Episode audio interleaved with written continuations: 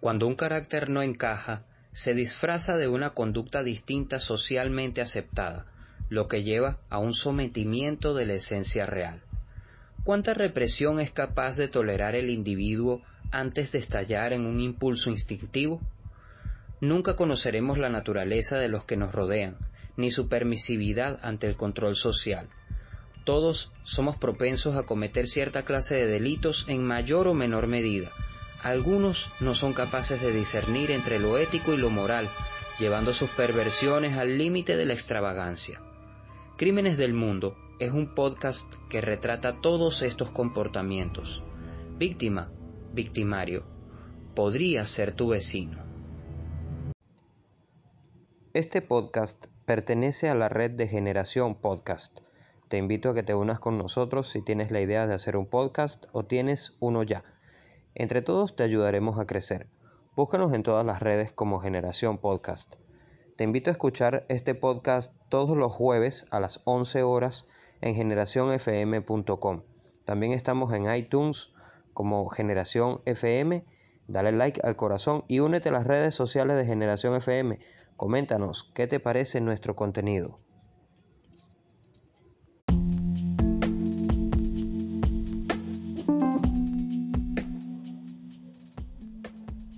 Ahora puedes seguirnos a través de nuestro canal de Telegram arroba Crímenes del Mundo. Síguenos y mantente enterado de nuestro podcast semana a semana y de las mejores historias de crimen que podemos compartir para ti. Te invito a seguirnos arroba Crímenes del Mundo en Telegram.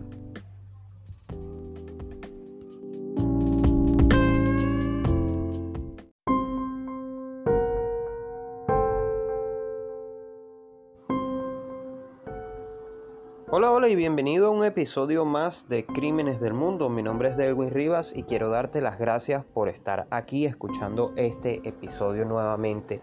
Además de que quiero agradecer a todos aquellos que nos escuchan porque hemos llegado a sobrepasar las 23.000 reproducciones en este podcast que ha sido súper, súper, súper aceptado por toda la audiencia. Antes de comenzar, quiero invitarte a que sigas a Generación FM en sus redes sociales y que te unas a ellos si tienes un podcast o quieres crear uno.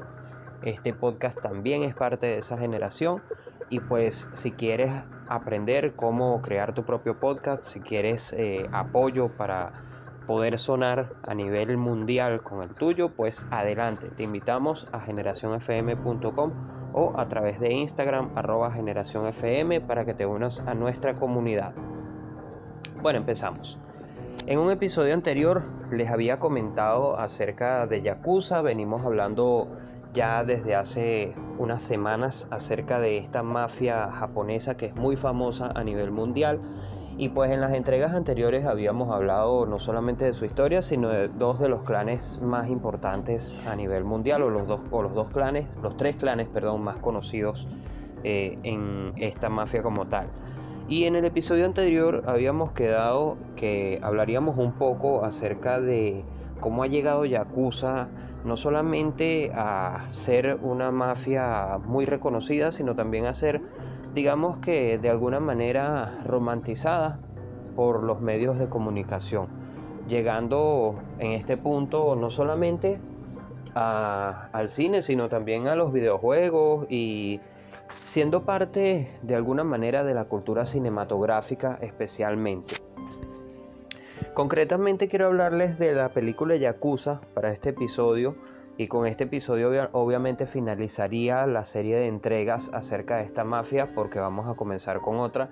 Recuerden que la temporada todavía no ha finalizado. Ahora es que queda tela por cortar porque tenemos muchas mafias de las cuales hablar. Em, entonces, para retomar, concretamente quiero hablarles de una coproducción estadounidense-japonesa de 1975 dirigida por Sidney Pollack y protagonizada por Robert Mitchum en el papel principal y basada en una historia de gángsteres escrita por Leonard Schroeder. El título es Yakuza, como ya dije, su director es Sidney Pollack y su productor también. Un guion de Paul Schrader y Robert Town basado en la historia de Leonard Schrader, eh, con música de Dave Brusin, fotografía de Koso Okazaki y montaje de Don Judis y Thomas Stanford.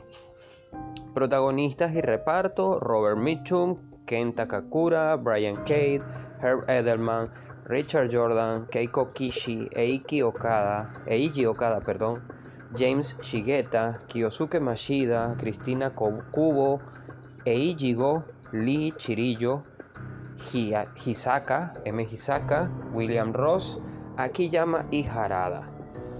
Fue producida en Estados Unidos eh, o por Estados Unidos y Japón en 1975 y pertenece al género acción policíaco, drama y thriller. Tiene una duración de 112 minutos y es en idioma inglés. Su productora fue Warner Brothers y por supuesto también fue la encargada de distribuir esta película.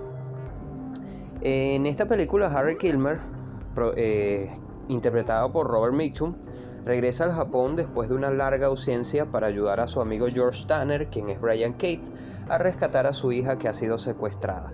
Allí se reencuentra con la que fue su mujer, Eiko, que en la vida real sería Keiko Kishiuna, una, una japonesa a la que tuvo que abandonar a petición de Ken, Ken Takakura, el hermano de ella.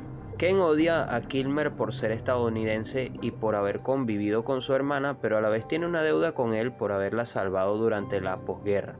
Kilmer le pedirá que salde dicha deuda ayudándole a rescatar a la hija de su amigo. Ya habíamos nombrado el reparto. Yakuza retrata el choque de los valores tradicionales japoneses durante la transición entre la ocupación de los Estados Unidos y el éxito económico a principios de 1970. Los temas que trata la historia son los conceptos de endeudamiento y obligación moral, la lealtad a la familia y a los amigos y el sacrificio. Los valores culturales orientales y occidentales son contrastados y la tradición clásica japonesa frente a la moderna y occidentalizada tradición contemporánea de Japón. Tras un decepcionante lanzamiento inicial, la película ganó seguidores de culto. Si alguno de ustedes ha visto la película Yakuza, me gustaría que dejen su comentario en Facebook acerca de esta película. Nos gustaría entablar un debate. Si logro conseguir alguna escena o alguna parte de la película, la estaré enviando a través de nuestro canal de Telegram para que ustedes puedan visualizarla. Recuerden, antes de continuar, seguirnos en Telegram como arroba crímenes del mundo. Ahora también estamos en Instagram como arroba crímenes del mundo y pueden encontrarnos en Facebook como crímenes del mundo también. Por otro lado, Yakuza también ha sido eh, motivo de culto en los videojuegos. Eh, teniendo muchísimos, muchísimas versiones de hecho. Es una saga de videojuegos creada por Sega con títulos de 2006 y que actualmente cuenta con un total de 35 juegos para PlayStation 5, Xbox Series, XS, Xbox One, Android, PC, iPhone, PS4, Wii U, PSP, PS3 y PS2. Eh, voy a dar algunos datos de los más recientes. En el 2020 tenemos Yakuza Like a Dragon, eh, para consolas como PS5, PS4, Xbox One y PC. Eh, Like a Dragon es la nueva entrega de la saga Yakuza de Sega a cargo de Ryuga Gotoku Studio. Se trata de un cambio radical en el planteamiento beat'em up tradicional de esta serie de títulos ambientados en la mafia nipona, apostando en esta ocasión por una estructura de juego de rol por turnos enmarcado dentro de la época contemporánea. También en 2020 eh, tenemos para PC4 de Yakuza Remastered Collection, eh, una recopilación que recoge las versiones actualizadas de Yakuza 3, Yakuza 4 y Yakuza 5 y que irá más allá de los habituales ports o que va más allá de los habituales ports de videojuegos de la pasada generación. La colección ofrece los juegos remasterizados con una evidente mejora gráfica de rendimiento de 720p a 1080p y de 30 fps a 60 fps con una localización nueva para la, para la ocasión. Sega ha confirmado que los guiones en inglés de los tres videojuegos han sido sometidos a un proceso de revisión y de reescritura en algunos casos, volviendo a incluir contenido eliminado o censurado en las ediciones occidentales de los Yakuza. En 2018, en noviembre concretamente, se lanzó Yakuza Online, un videojuego de tipo GTA eh, es la versión MMO de la famosa saga de Sega. El juego está protagonizado por un personaje llamado Ichiban Kasuga que regresa a Kamurocho tras 17 años en la cárcel por un crimen que no cometió. Ahora Kamurocho es un sitio completamente diferente y su aventura pasa por recuperar el sitio en el que vivió. En 2018 tenemos lanzado eh, lanzamiento de Yakuza Kiwami 2. En 2018 también se lanzó Yakuza 6. En 2016 Yakuza Kiwami en 2015 Yakuza 5, en 2015 también vimos Yakuza 0, fue lanzado Yakuza 0 para PS4 PS3. En 2014 Yakuza Ishin, en 2013 Yakuza 1 and 2 HD Edition, en 2012 Yakuza Black Panther 2, en 2012 Yakuza Dead Souls, en 2011 Yakuza 4, en 2010 Yakuza PSP Mundo Abierto tipo GTA, para el año 2010, también para 2010 Yakuza 3, en 2008 Yakuza Kensan, en 2008 Yakuza 2 y en 2006 el primer videojuego llamado Yakuza que es de mundo abierto tipo GPA, fue lanzado el 29 de septiembre de 2006 para la consola PS2.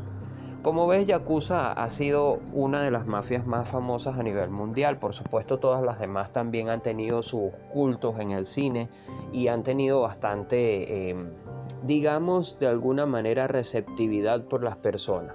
A pesar de que las mafias se sabe que cometen delitos, eh, acá en Latinoamérica son de alguna manera aceptadas por la población o son no del todo mal vistas.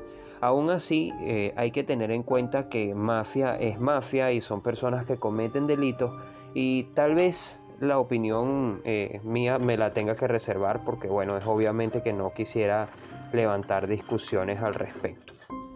Aún así, les invito a opinar acerca de este episodio y acerca de las versiones del juego Yakuza que probablemente alguno de ustedes lo haya jugado en su infancia, si ya tienen más o menos la edad mía, que tengo 32, o si tienen menos edad y han jugado alguna de las, de las versiones recientes, de las cuales yo no he jugado ninguna, les aviso, y por ende no hago comentarios más profundos al respecto. Muchísimas gracias por escuchar este nuevo episodio. Recuerda seguirnos en las redes sociales como arroba crímenes del mundo. Estamos en Facebook, Instagram y Telegram en nuestro canal, donde voy a estar enviando algo sobre la película Yakuza. Ojo, no es una promesa, es si lo consigo. Si lo consigo, lo estaré enviando por allá. Y nos vemos la semana que viene. Hasta la próxima. Recuerden, esto ha sido una producción de Delwin Rivas y Fátima Sosa. Crímenes del mundo. Nos vemos la semana que viene. Chao, chao.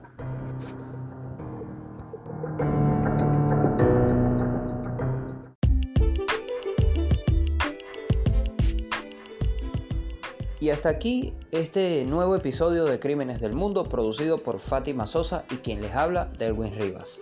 Les invito a seguirnos en Telegram, arroba Crímenes del Mundo, donde podrás recibir nuestras actualizaciones semana tras semana y una que otra historia de crimen que compartimos por allí. Hasta la próxima.